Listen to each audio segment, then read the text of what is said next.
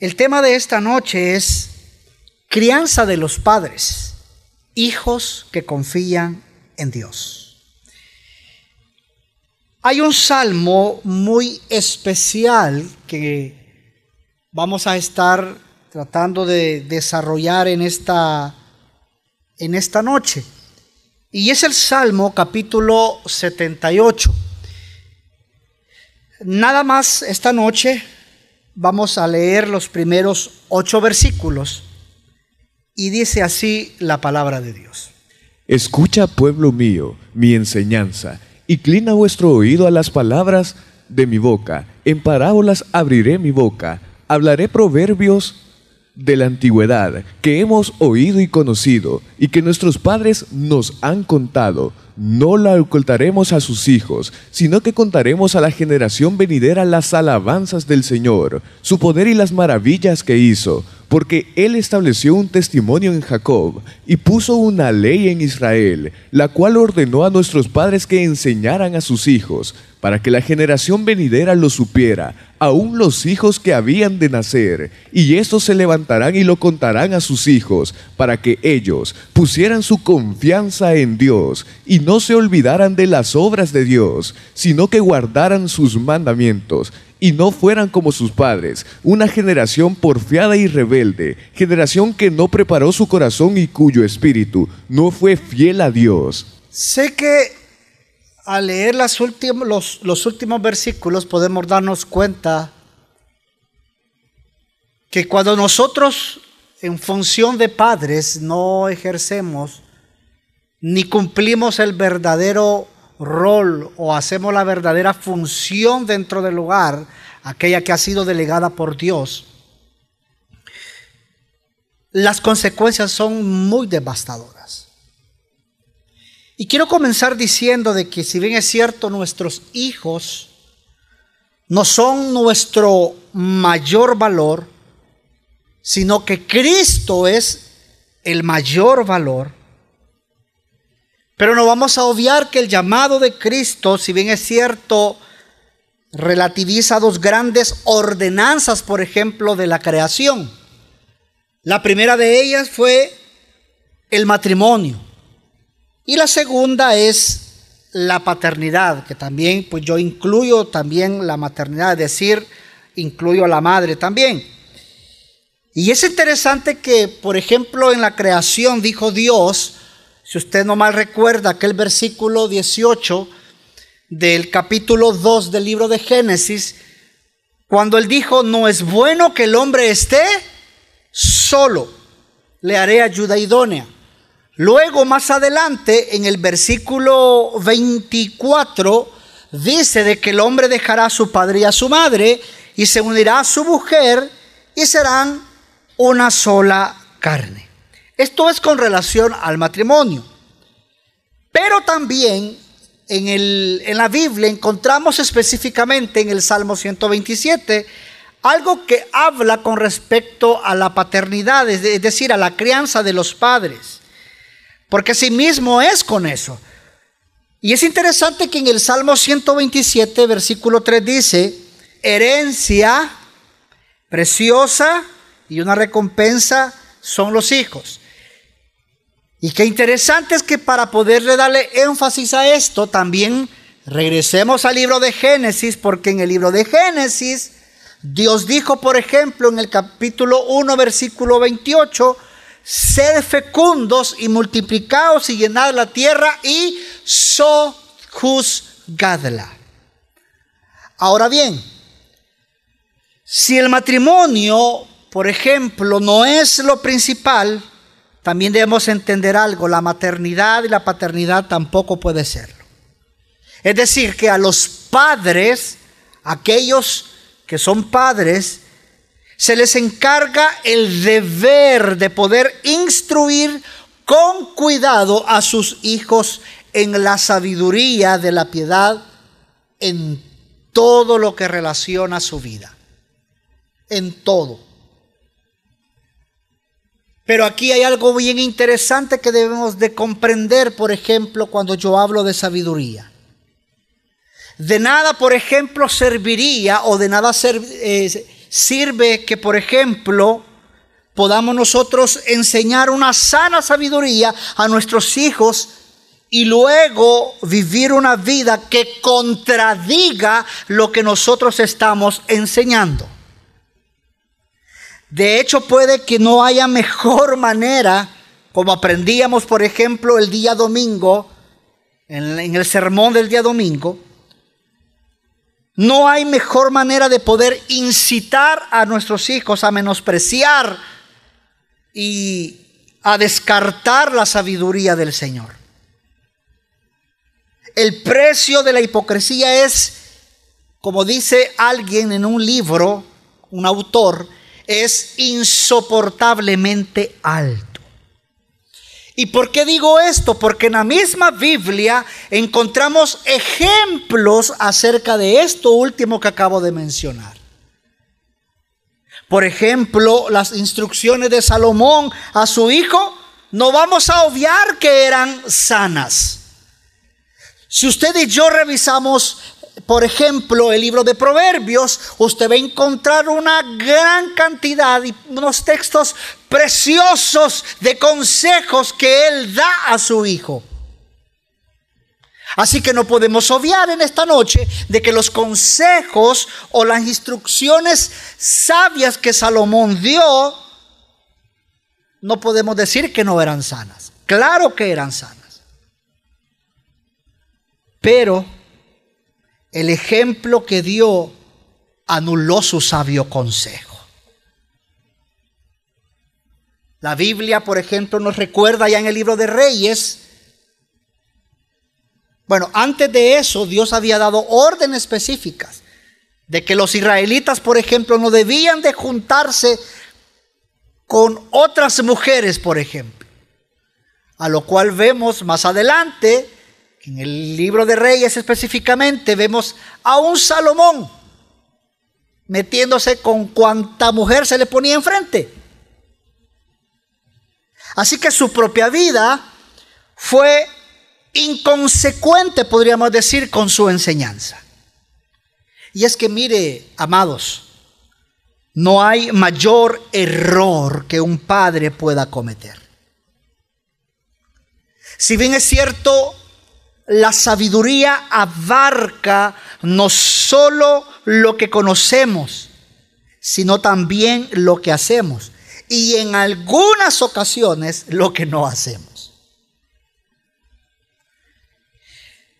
Por ejemplo, también al hablar de sabiduría, es interesante ver que la misma Biblia, por ejemplo, y creo que no aparece en los versículos, porque son varios versículos, pero es interesante ver que la Biblia, por ejemplo, en el libro de Proverbios, en el capítulo 8, es eh, del 22 al 30 específicamente, vemos que la sabiduría habla. ¿Y cómo así, pastor? ¿Cómo es que habla? Y es interesante ver que el mismo libro de Proverbios se personifica es decir, personifica la sabiduría. Y es que claramente nos damos cuenta, ya en hoy, en nuestros tiempos, es que Cristo encarna y personifica toda auténtica sabiduría. Podemos encontrar, por ejemplo, ya en el Nuevo Testamento, que Él es la suma de toda la sabiduría. Y específicamente en el libro de Colosenses, capítulo 2, versículo 3, nos dice que en Él están escondidos todos los tesoros de la sabiduría y el conocimiento. Y así vemos entonces, de nuevo, que aquella tarea, podríamos llamarle pedagógica de los padres, se reduce a enseñar a nuestros hijos acerca de Cristo. Tanto si les estamos enseñando, por ejemplo, el Evangelio, como si les enseñamos la sabiduría para la vida en general. Y es que el centro apropiado de toda nuestra instrucción, amados, debe de ser siempre Cristo. Ahora bien, ¿Qué es lo que Dios entonces, al poder hacer esta pequeña introducción, qué es lo que Dios requiere de nosotros? ¿Cuál es el llamado como padres cristianos hacia nuestros hijos, por ejemplo? La razón, por ejemplo, por la que ahora leímos el libro de Salmos, específicamente el capítulo 78, ah, es que la respuesta es suficiente. Encontramos ricura en este Salmo 78.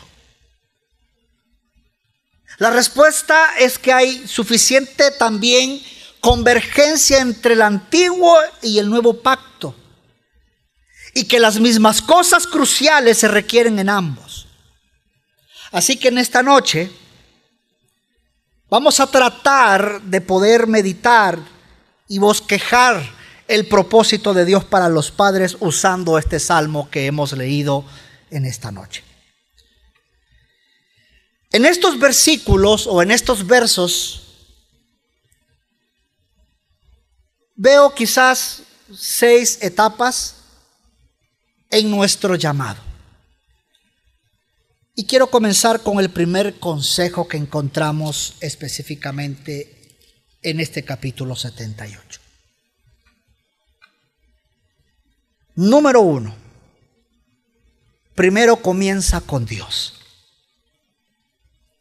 En el versículo 4, la segunda parte, donde dice, contaremos a la generación venidera las alabanzas del Señor, su poder y las maravillas que hizo. Y es que, mire, amados, toda educación cristiana, y escuche bien, educación cristiana, toda comienza con Dios. Existe, por ejemplo, una realidad final, incambiable. Por supuesto que es Dios. Todo lo demás en educación viene de Él pero también todo lo demás es para Él. Debemos enseñar que Él es el primero, Él es el último, Él es el centro de la paternidad y la maternidad y la educación, de que Él es lo principal en la forma en que nosotros como padres cristianos criamos a nuestros hijos y les enseñamos pero también los discipulamos.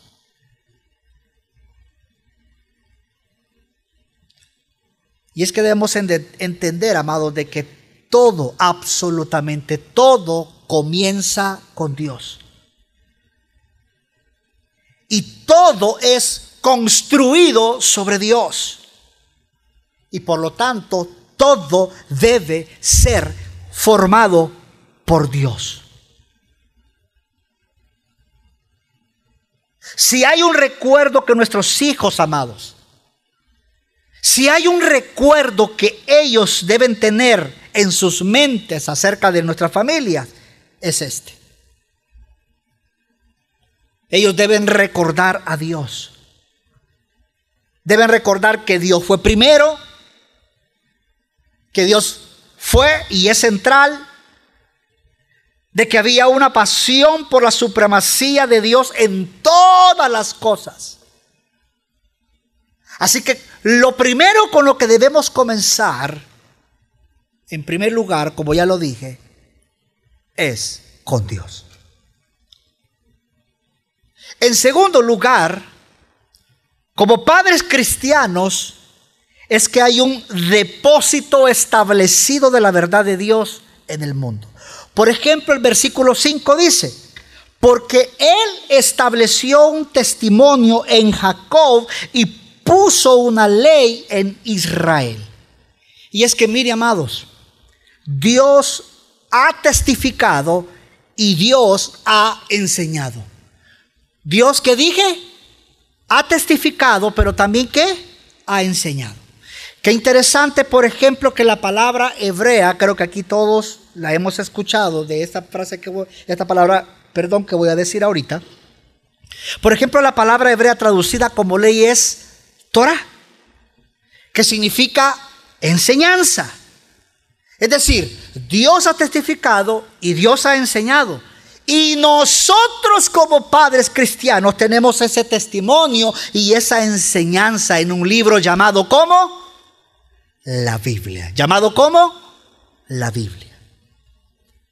Y es que mire, amados, la Biblia, por ejemplo, la Biblia es la manera en que Dios la realidad última y más importante se revela hoy a sí mismo, a nosotros, con claridad, pero también con autoridad. En otras palabras, si Dios es más importante que todo, entonces debemos entender nosotros que la Biblia es más importante que todo. por ejemplo, las implicaciones en la paternidad y la maternidad y la educación del nuevo pacto, qué interesante es ver que son extremadamente asombrosas. Porque, por ejemplo, significa entonces que la Biblia, como dijo un autor, la Biblia será el sol de nuestro sistema solar en todo lo que le enseñemos a nuestros hijos. No estará entre muchos libros, no, será el libro principal, será el libro central, el libro que todo lo permea. Los otros libros, si bien es cierto, aunque puedan llegar a ser muy buenas herramientas, que no dudo que sean muy buenas herramientas, pero son como este mismo autor le llama planetas oscuros. ¿Por qué? Porque la Biblia, la palabra de Dios, es el sol que da luz. Así que todo lo que está a nuestro alrededor, todas esas herramientas, todos esos demás libros serán leídos a la luz de este libro. Y no como hoy en día se enseña al revés. Y es triste que aún llamándose pastores, algunos dicen que es necesario leer otros libros aparte de la Biblia, porque la Biblia pues no es suficiente. Qué triste poder escuchar eso. Así que, si como padres cristianos que nos decimos llamar, nosotros no tomamos en cuenta este libro, difícilmente, difícilmente vamos a poder enseñar la realidad de este libro llamado la Biblia. Porque todo lo externo a ella, todas aquellas herramientas, que vuelvo y repito, no dudo que hay muchos libros muy buenos.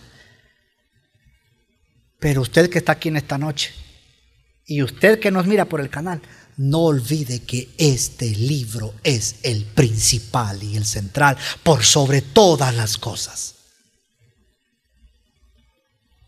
Todos los libros son y deben o deben de ser juzgados, mejor dicho, por este libro llamado la Biblia. A todos los libros se les encontrará significado la vista del mundo por este libro llamado la Biblia. Lo que significa, amados, que este libro llamado Biblia debe ser conocido primero y mejor que todos los demás. Primero dije que todo comienza con quién. ¿Con quién, amados?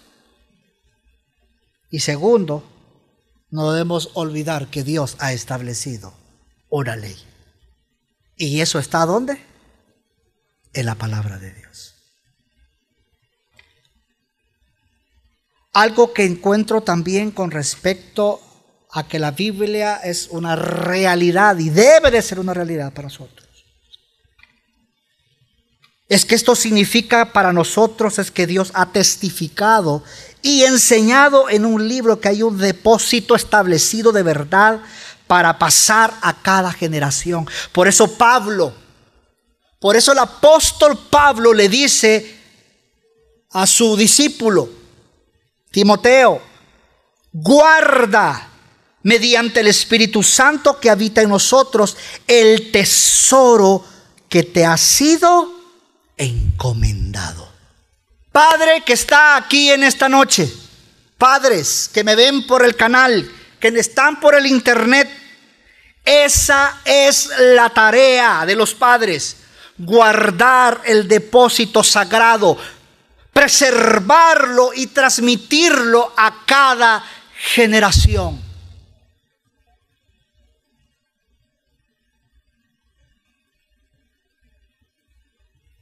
Número tres, como padres cristianos debemos enseñar. Versículo 5. Porque él estableció un testimonio en Jacob y puso una ley en Israel, la cual ordenó a nuestros padres que enseñaran a sus hijos. Mire, amados, sí o sí, como padres cristianos somos mandados nosotros a enseñar el testimonio de Dios a nuestros hijos. No es suficiente preservar el depósito de verdad de un libro y decirles, sí, hombre, aquí está. Sí, como dice la Biblia, ¿no? No, somos mandados a enseñarlo. Por eso Efesios capítulo 6, versículo 4, y no voy a profundizar nada más, recordar el versículo que, que leíamos el día domingo en la enseñanza con nuestro pastor expuso. Efesios 6, 4 dice, padres, creadlos. ¿Creadlos en qué? En la disciplina e instrucción del Señor. Instrucción significa que debemos instruirlos en el testimonio y enseñanza de Dios. Y aquí, por ejemplo, en este versículo hay una implicación educacional, pero enorme, tremenda. Ya que el testimonio y la instrucción de Dios está en un libro llamado Biblia. Pero eso significa entonces, amados, eso significa que trabajaremos para enseñar a nuestros hijos a leer. De hecho, quiero que sepa que entre lectura y escritura, la lectura será de importancia suprema. Es cierto que la lectura no es algo simple. ¿Por qué? Porque la lectura incluye varias cosas. Por ejemplo, la lectura incluye identificar ideas adheridas a símbolos, incluye entender cómo estas ideas encajan juntas en la mente del autor para poder llevar el mensaje. Incluye pensar por si el mensaje es verdad o no. Incluye eh, ver el contexto del por qué lo está diciendo. Incluye un esfuerzo el poder enseñar, padres, que está aquí. Incluye una dedicación el poder enseñar a nuestros hijos.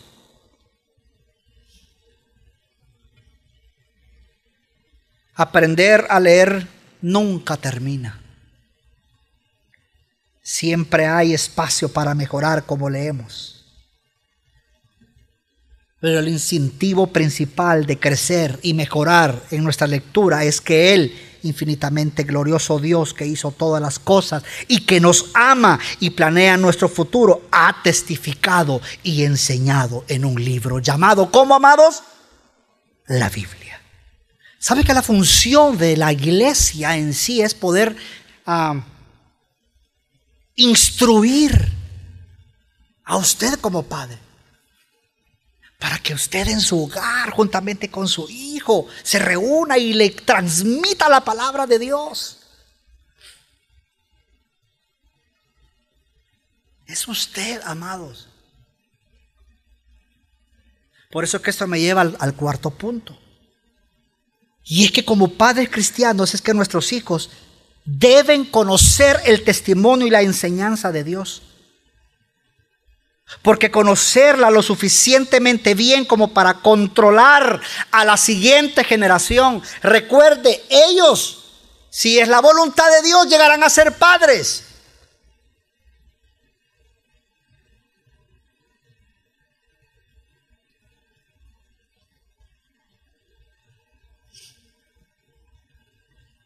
Versículo 6 dice, para que la generación venidera lo supiera, aún los hijos que habían de nacer. Y estos se levantarán y lo contarán a sus hijos. ¿Y lo contarán a quién? A sus hijos. Probablemente usted puede pensar que este punto es virtualmente o muy parecido el mismo que el anterior, pero no lo es. Porque enseñar no es lo mismo que aprender y conocer, amados. Y la distinción es importante por lo menos por dos razones. Una es que no podemos hacer que nuestros hijos aprendan. Nosotros debemos enseñarles. Nosotros debemos de enseñarlos a ellos pero no podemos hacerlos conocer. Es cierto, conocer es algo precioso, pero el tipo de conocimiento que Dios tiene en mente aquí es más que simple memoria o un crudo reconocimiento mental. Porque conocer es ver dentro de la belleza real de la verdad, abrazarla como tesoro, como el tesoro que es. Por eso es que los padres cristianos, nosotros como padres cristianos, no podemos hacer que eso pase. Podemos hacerlo mejor poniendo a Dios en el centro, amando, orando y enseñando. ¿Y por qué digo orando? Porque muchas veces nosotros olvidamos esta parte muy importante como padres. Ayer en el discipulado ministerial que teníamos hablábamos acerca de este punto, acerca de la oración. Es importante orar por nuestros hijos. Es muy importante. Así como también es importante enseñarles a amar a Dios. Así como es importante enseñarles este libro.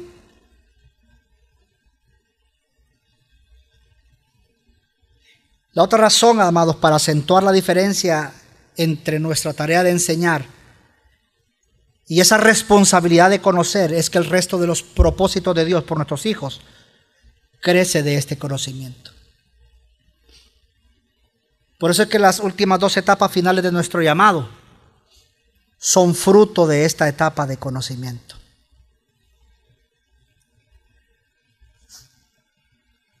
Y eso me lleva al quinto punto. Nuestro llamado como padres cristianos es que nuestros hijos, escuche, pongan su confianza en Dios.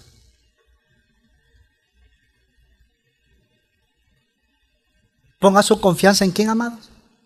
En Dios. El versículo 7 que estamos estudiando del Salmo 78 claramente lo dice. Para que ellos pusieran su confianza en quién? En Dios. Dios ha testificado. Dios ha enseñado que debe haber un depósito de verdad confiable y que debemos enseñarlo a nuestros hijos para que ellos lo puedan conocer, para que ellos lo puedan abrazar como, como ese precioso tesoro que es, como dijimos hace un momento. Pero ¿para qué? ¿Para qué debe de ser esto así? ¿Para qué? Para que puedan poner su confianza en Dios.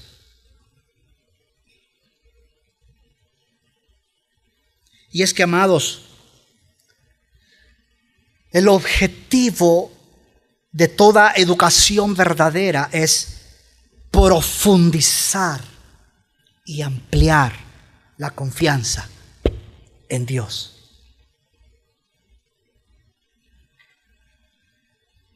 Y esto es lo que previene que el aprendizaje se convierta, por ejemplo, en orgullo.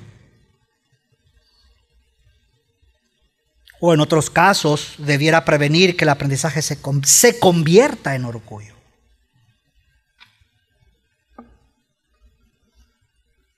todo verdadero aprendizaje, todo ah, verdadero conocimiento revela que somos dependientes de Dios y debemos depender de Él.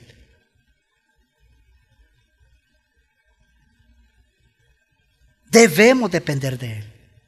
O si no, perecer. Pero el conocimiento que nos lleva a la autosuficiencia en vez de llevarnos a la dependencia de Dios, no es un verdadero conocimiento, es todo lo contrario.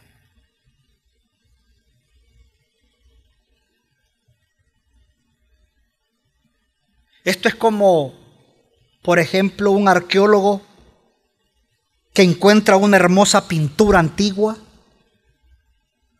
pero la esconde con llave en su maletín, anda viajando por todo el mundo, anda haciendo charlas contando lo astuto que fue en cómo poder encontrar esa pintura antigua, lo astuto que fue cómo poder descubrirla, pero nunca la saca para que todos los demás la puedan admirar. Para que la belleza del, del tesoro original no mengue el logro de haberla encontrado. Es por eso, amados, que el objetivo de todo conocimiento es la confianza en Dios. La esperanza en Dios. Dios es el inicio, como dije hace unos minutos atrás. Sí, Dios es el inicio y la meta de toda educación, pero hay una etapa final en nuestro llamado como padres cristianos hacia nuestros hijos. Y es el punto número 6. Nuestra confianza en Dios, esa confianza enraizada en el conocimiento del testimonio y la enseñanza de Dios, debe llevarnos a una vida de obediencia. Qué interesante lo que dice el versículo 7, por ejemplo. Para que ellos pusieran su confianza en quién, amados? En Dios. Y no se olvidaran de las obras de Dios, sino que guardaran el qué? Sus mandamientos. Y es que mire, amado padre, madre, familia que está acá. Cuando nuestros hijos confían en Dios, ellos siguen los mandatos de Dios. La obediencia exterior no será una conformidad legalista a las presiones y expectaciones externas. Será el fruto de la confianza interna. No de la autoconfianza sino de la confianza en Dios. Es decir, que la razón de la obediencia exterior a Dios es la meta final de la paternidad y la maternidad, porque externaliza lo que es la gloria de Dios. Y para eso, para eso, amado, es que fue creado el universo.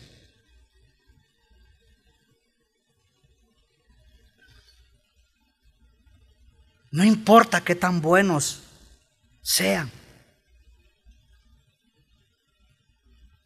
Si no manifiestan realmente la obediencia a Dios.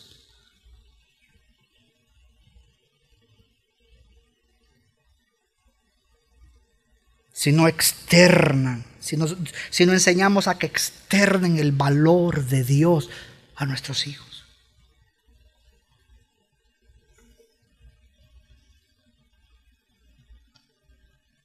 Cuando nosotros, cuando nosotros y nuestros hijos confiamos en Dios de tal forma que obedecemos gozosamente sus demandas de amor y justicia, ¿sabe qué sucede?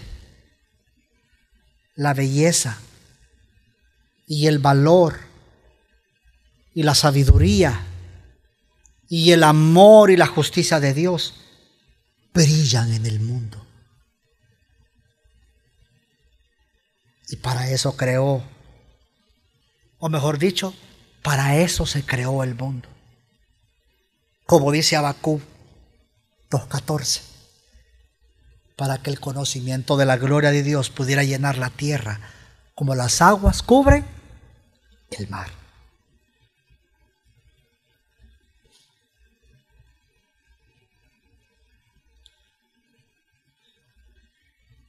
¿Se da cuenta de la importancia de nosotros, amados, como padres, en nuestros hogares?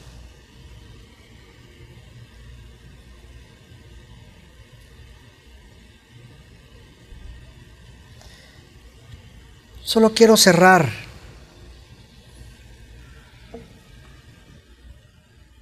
con algo que probablemente quizás a usted le, le, va a parecer extraño, pero quiero cerrar con una implicación para la iglesia en general. Yo creo que hay una implicación de estas seis etapas que nos llama a un nuevo tipo de paternidad y maternidad entre la iglesia y los padres. Los padres son los agentes primarios de Dios en este llamado. Pero es cierto que ningún padre puede hacer todo esto sin la ayuda también de los demás, de la iglesia, de los otros. Por eso existen escuelas para padres, por eso existen congresos para la familia, por eso existen congresos para matrimonios, por eso existen congresos de educación cristiana, por eso existen congresos de, de jóvenes.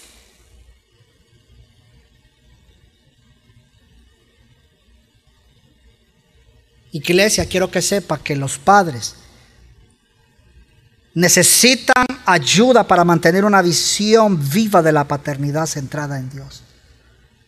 Los padres necesitan una confianza profunda en Dios. Los padres necesitan motivación para preservar año tras año, tras año y tras año. Los padres necesitan aliento cuando todo parece ir mal.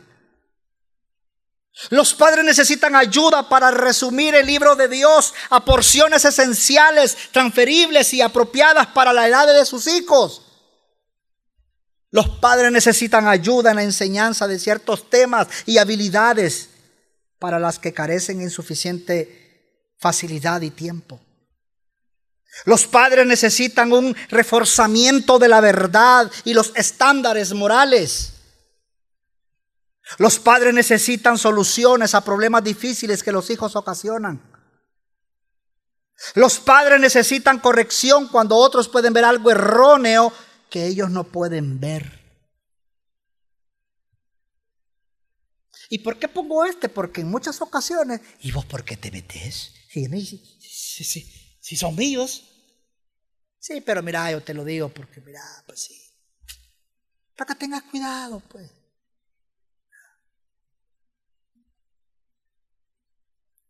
Los padres necesitan oración. Porque al final no vamos a obviar algo muy importante. Por sobre todo esto que acabo de mencionar. Y es que Dios es Dios. Dios es el gran maestro.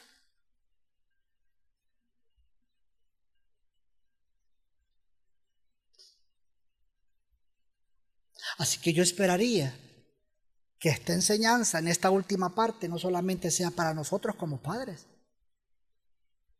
sino que también usted como iglesia, como parte del miembro del cuerpo de Cristo, pues nos ayude en todas estas, en todas estas cosas. ¿Por qué? Porque la labor, amados, de poder criar a nuestros hijos es un invento de este mundo. Es algo que está aquí en la escritura. Y que por lo tanto usted y yo no debemos de obviarlo. Porque es una orden. ¿Es una qué, amados? Es una orden. ¿Dada por quién? Por Dios. Amén. Vamos a orar.